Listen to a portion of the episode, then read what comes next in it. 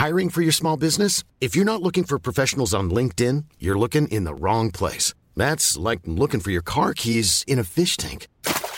LinkedIn helps you hire professionals you can't find anywhere else, even those who aren't actively searching for a new job but might be open to the perfect role. In a given month, over 70% of LinkedIn users don't even visit other leading job sites. So start looking in the right place. With LinkedIn, you can hire professionals like a professional. Post your free job on linkedin.com slash people today.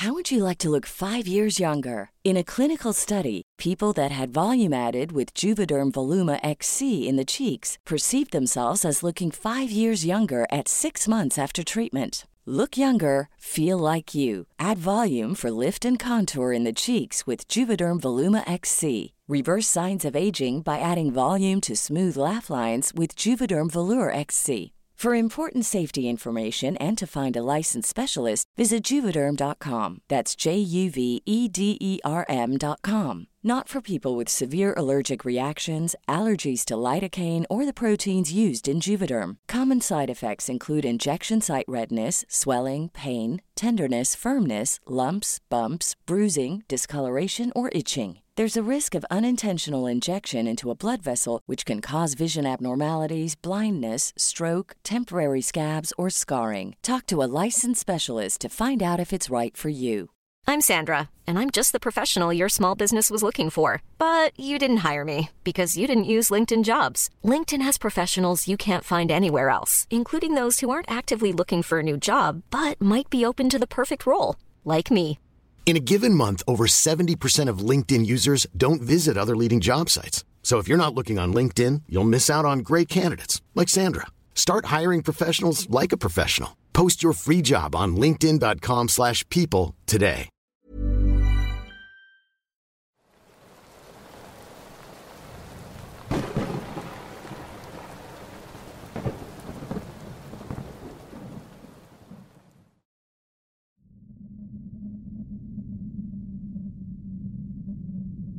Debo comenzar diciendo que pensé mucho el contarte esta historia, pero la verdad es que necesito desahogarme.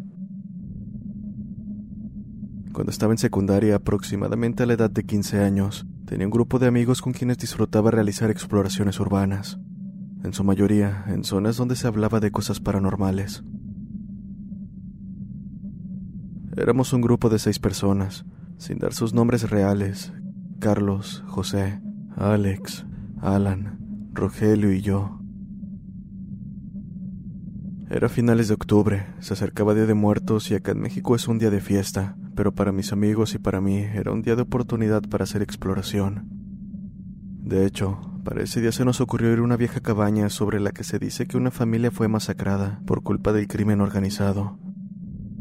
Dicho lugar se encuentra en el municipio donde vivimos y la verdad prefiero mantenerlo en secreto.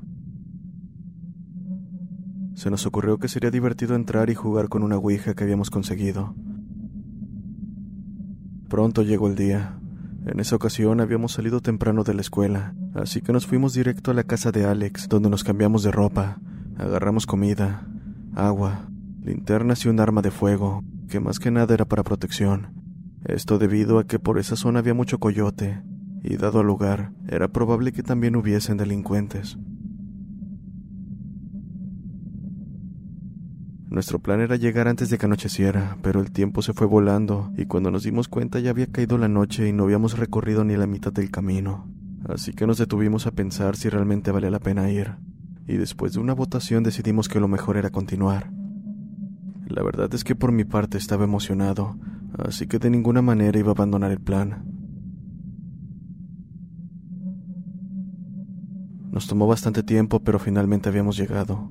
El terreno alrededor de la cabaña estaba dividido por un cerco de alambre de púas, el cual tenía un viejo y apenas visible letrero que decía, por lo que más quiera, evite ingresar a esta propiedad. Un letrero un tanto extraño, y está de más decir que ni uno tomó en serio la advertencia. Ya estamos prácticamente en la entrada. Sería un desperdicio no entrar, mencionó Alan mientras arrancaba el letrero. En el instante que brincamos la cerca, sentí un frío como nunca lo había sentido, aunado a la sensación de que el tiempo parecía ir lento. Por supuesto no le di importancia, atribuyéndole la emoción por querer entrar a explorar. Después de 15 minutos más de caminar llegamos a la casa, que lucía todo lo contrario a como imaginaba una simple cabaña. Era de dos pisos, bastante grande. Los detalles se veían muy elegantes. Hasta parecía que el tiempo no afectaba la casa en nada. Nos quedamos un rato observando el exterior del inmueble y cuando decidimos entrar, puedo jurar que escuché la voz de una mujer diciendo, Lárguense. Me detuve casi al instante viendo cómo Alan también lo había escuchado. Mentiría si les digo que no pensé en largarme, pero Alan, extrañamente tranquilo, me dijo, No te preocupes, fue el viento. Tal vez en un intento por no quedar como el cobarde del grupo, creí en sus palabras y continuamos. Después de entrar y dar un breve recorrido, los demás se instalaron en una de las habitaciones del segundo piso. De hecho, nos adelantaron a Alan y a mí, pues cuando entramos ya tenían el tablero listo para jugar. Cabe destacar que para este punto ya eran casi las 3 de la mañana. Sin perder el tiempo nos sentamos en el piso haciendo un círculo y colocamos velas formando un triángulo externo. Comenzamos a jugar y la primera pregunta llegó. ¿Hay alguien aquí? Esperamos un momento, pero no hubo respuesta. Lo intentamos tres veces más, y ya estábamos pensando que no funcionaría. Pero en el último intento la cuña empezó a moverse lentamente hasta detenerse en sí. En ese momento, la intriga por seguir jugando opacó al miedo que llegamos a sentir, por lo que continuamos preguntando por turnos. Carlos preguntó que quiénes estaban en la casa además de nosotros, y una vez más, lentamente la cuña se movió hasta detenerse en el número 7. ¿Es la familia que murió quienes están aquí? Pregunté. Sí. Rogelio preguntó el motivo por el cual no se habían ido de la casa, pero no obtuvimos respuesta. ¿Con quién estamos hablando? preguntó Alan. La tabla respondió que hablábamos con la pequeña de ocho años. Sinceramente me estremecí al pensar en cómo era posible que siendo tan pequeña hubiese terminado así, pero José interrumpió mis pensamientos con la peor pregunta que pudo haber hecho. ¿Podemos verte? En ese momento hubo un silencio total, más bien extraño, pues ni siquiera el viento podíamos escuchar. Pero eso poco importó al ver una figura oscura reflejarse en el lente de la cuña.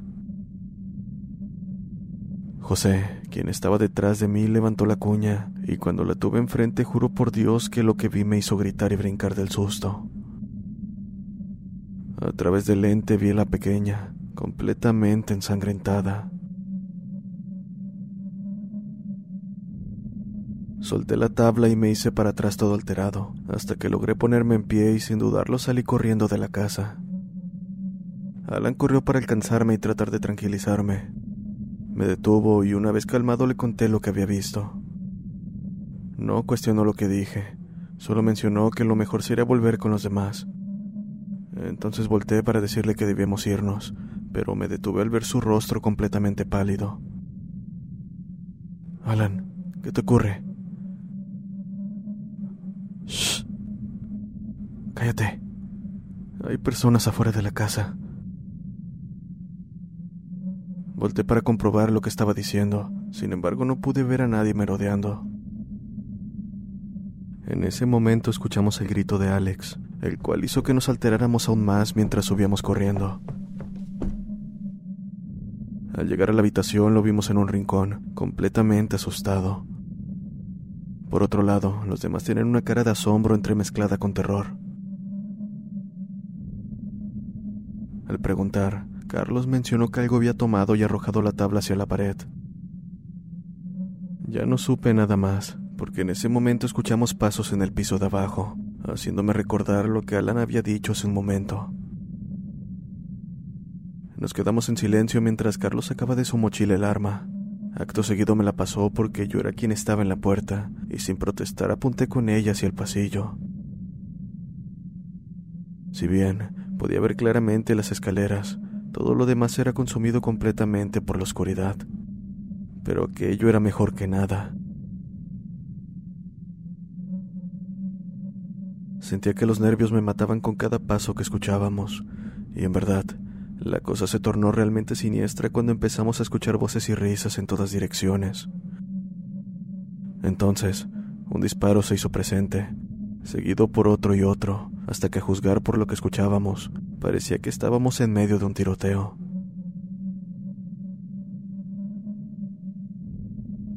Estábamos completamente helados, sin poder movernos ni un centímetro. De hecho, en ningún momento accioné el arma.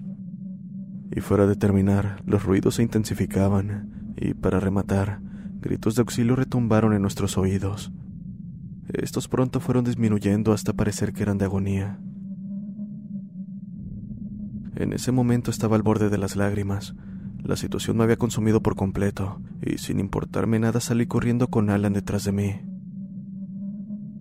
Traté de no mirar a los lados, pero a pesar de que el ruido se escuchaba demasiado fuerte, cuando pasamos por el piso de abajo no estaba ocurriendo nada. Estando afuera, todo cesó de golpe y ya no podíamos escuchar nada, tampoco el viento ni los insectos. No podíamos escuchar absolutamente nada.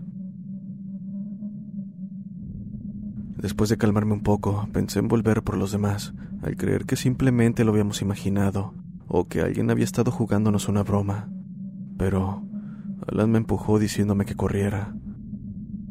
Volté para ver a qué se refería, y no sé cómo describirlo. De la casa venían figuras humanoides sin rostro, cubiertos completamente de sangre. Fue lo único que pude ver, pues apenas puse un ojo en esas cosas, comencé a correr en dirección opuesta sin voltear en ningún momento. De hecho, en cierto punto perdí a Alan de vista, pero no me detuve, hasta que tropecé cayendo al otro lado de la reja de alambre por la que habíamos entrado. Me levanté rápido y ni siquiera me revisé en busca de heridas, solo seguí corriendo hasta que llegué a un viejo camino que cruzaba el cerro. Lo seguí y llegué a un pequeño poblado. Cuando me sentí a salvo me di cuenta de que había salido solo, sin Alan ni el resto. Pensé en volver, pero no tuve el valor de hacerlo, así que fui a la policía para contar lo sucedido. Después de un rato encontraron por el mismo camino a Alan, quien me comentó que cuando cruzó la cerca, siguió corriendo y salió por el lado de una colonia donde cayó directo en el camino, que en la caída se había golpeado, lo que le impidió seguir corriendo. Pasaron las horas y al amanecer encontraron por la carretera a José, Rogelio y Carlos, los cuales salieron juntos, pues dicen que corrieron durante un buen rato hasta que salieron a la carretera. Asimismo, esperamos a que Alex apareciera, cosa que desgraciadamente no ocurría. Pasaron los días y finalmente la policía mencionó haber dado con su paradero, aunque para horror de todos, no era el mismo de siempre. No reconocía a ni uno de nosotros, ni siquiera a su familia. Parecía que había perdido por completo la razón. Al final la policía ya no investigó más, y por nuestra parte, nunca volvimos a hablar del tema y con el tiempo nos terminamos distanciando. Ha pasado tiempo de aquello y no hace mucho que encontré a Carlos. Me contó que Alex se terminó quitando la vida, pero no me quiso decir la razón. Solo mencionó que cuando Alan y yo salimos corriendo, Alex fue el único que sostuvo la tabla y preguntó algo que había molestado a esos entes. Si llegas a publicar esta historia, solo pido que si alguno de mis amigos reconoce los hechos, me diga qué fue lo que le pasó a Alex. ¿Qué fue lo que lo orilló a tomar una decisión así?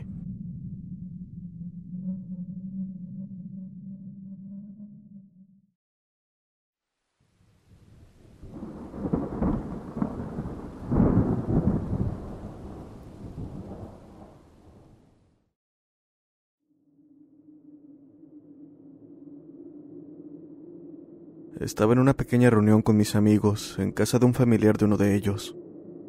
Samuel, quien no perdió oportunidad para mencionar que la casa estaba embrujada y cosas de ese estilo. Y la verdad es que sí, por muy bonita que estuviese, la casa tenía sus años, pero nada del otro mundo. No si consideramos la cantidad de casas antiguas que encuentras en la Ciudad de México. La casa se ubica en una esquina, cuenta con una sola planta, pero es bastante espaciosa. El ventanal hace que delate los años que tiene, pero en general todo se encuentra en buen estado. En fin, estaba con otro par de amigos y aproximadamente a la medianoche, después de un par de cervezas y una interminable insistencia, accedí a jugar a la Ouija. Apenas escuchó, Samuel fue directo a su carro y sacó una vieja tabla. La colocó en la mesa de la sala a la par de unas velas y antes de empezar nos indicó todo lo que debíamos tomar en cuenta y cosas que por nada del mundo debíamos hacer si no queríamos que algo se nos pegara. Por supuesto, no tomé en serio sus palabras, pero tampoco quería tener una discusión sin sentido con un obstinado como él. El juego empezó con las preguntas cliché que suelen hacerse. ¿Está alguien más con nosotros? ¿Eres malo? Cosas de ese estilo. Desde la primera pregunta, la pequeña pieza de madera nos respondía con un sí o un no, y ni siquiera me tomé la molestia de pensar que alguno de mis amigos era quien la estaba manipulando. En mi mente era así, y eso era suficiente para no caer en sugestiones. Sin embargo, las cosas pronto comenzaron a tornarse extrañas, específicamente cuando Samuel preguntó por el nombre del espíritu. No obtuvimos respuesta al instante. Tomó un par de segundos para que la pieza de madera comenzara a moverse. Lentamente la tabla deletreó. Noé.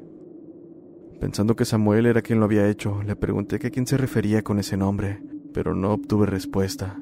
En su lugar, él, quien hasta hace un momento no paraba de reírse, lucía completamente pálido, con una cara de extrema preocupación.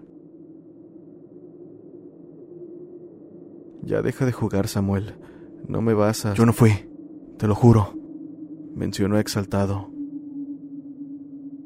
No pude evitar preocuparme al escuchar sus palabras, por lo que le pregunté a Isaac y Manuel si ellos habían sido, pero obtuve la misma respuesta y semblante de su parte. Mencionaron además que al principio sí estaban manipulando la tabla, pero que esa última respuesta no la había dado ni uno de ellos. Intenté pensar que todo era parte de su juego, pero un golpe seco en el piso disparó mi nerviosismo. No supe de dónde provino, pero fue tan claro y no fui el único que lo escuchó. En ese instante Samuel pareció volver en sí, diciendo que debíamos terminar el juego. Acto seguido mencionó las palabras de despedida, pero la pieza se movió rápidamente hacia el no. Recuerdo la mirada que todos nos dimos en ese momento, y podría jurar que todos pensábamos lo mismo, que lo mejor era continuar hasta que lo que sea que estuviera jugando con nosotros hartara. ¿Qué quieres de nosotros? pregunté. Una vez más, la pieza se movió casi al instante. Mira, lente, atrás. Samuel. No hace falta imaginarse lo asustados que estábamos. En este punto solo maldecía lo idiota que había sido por aceptar jugar. Pero Samuel, él estaba tan pálido como nunca habría imaginado verlo. Temblaba mientras murmuraba alguna oración. Por otro lado, ni uno de nosotros quería ver a través del lente, y probablemente eso hizo enfadar a esa cosa, porque el fuego de las velas comenzó a moverse como si estuviese haciendo mucho viento. Y está de más decir que no lo había, dado que nos encontrábamos en interiores. Seguido de eso, el golpe seco que habíamos escuchado se hizo presente nuevamente, pero uno seguido de otro, que pronto identificamos como el de pasos, el de pasos de algo ridículamente grande. Solo entonces supimos que estábamos a merced de algo que no pertenecía a este mundo, que pedía ser visto y que a juzgar por lo que dijo en la tabla, estaba detrás de Samuel. Fui yo quien lo hizo. Muerto del miedo, sostuve la pieza de madera frente a mí y levanté poco a poco la mirada hasta enfocar completamente a Samuel. Para mi sorpresa no veía nada. Lo único raro era que detrás suyo había una completa oscuridad a pesar de que las luces estaban encendidas. Estaba por suspirar de alivio, pero había algo que no cuadraba, algo que no me dejaba estar tranquilo. Pronto lo supe. No es que estuviera oscuro detrás de él. Noé, o como sea que se llame esa cosa, Era esa misma oscuridad. No tuve dudas al ver cómo aquella oscuridad se movió para posar una mano con largos dedos en cada hombro de Samuel. Les juro que no pude ver más porque en ese momento arrojé todo y corrí hacia la entrada. Los demás no tardaron en salir y aún estando asustado, le reclamé a Samuel lo ocurrido. Sin embargo, él no parecía escucharme. Creo que de todos era el más afectado. Supongo que era por el hecho de que se encargaba de cuidar esa casa. Un tiempo después de esa noche no pude estar tranquilo. Viví con el miedo de que aquello me hubiera seguido. Ni siquiera podía cerrar los ojos sin imaginar que esa maldita cosa vendría por mí. Por suerte no pasó, o más bien no ha pasado. Con el tiempo fui perdiendo el miedo, y ahora lo veo como una clara advertencia de no meternos con cosas que no conocemos.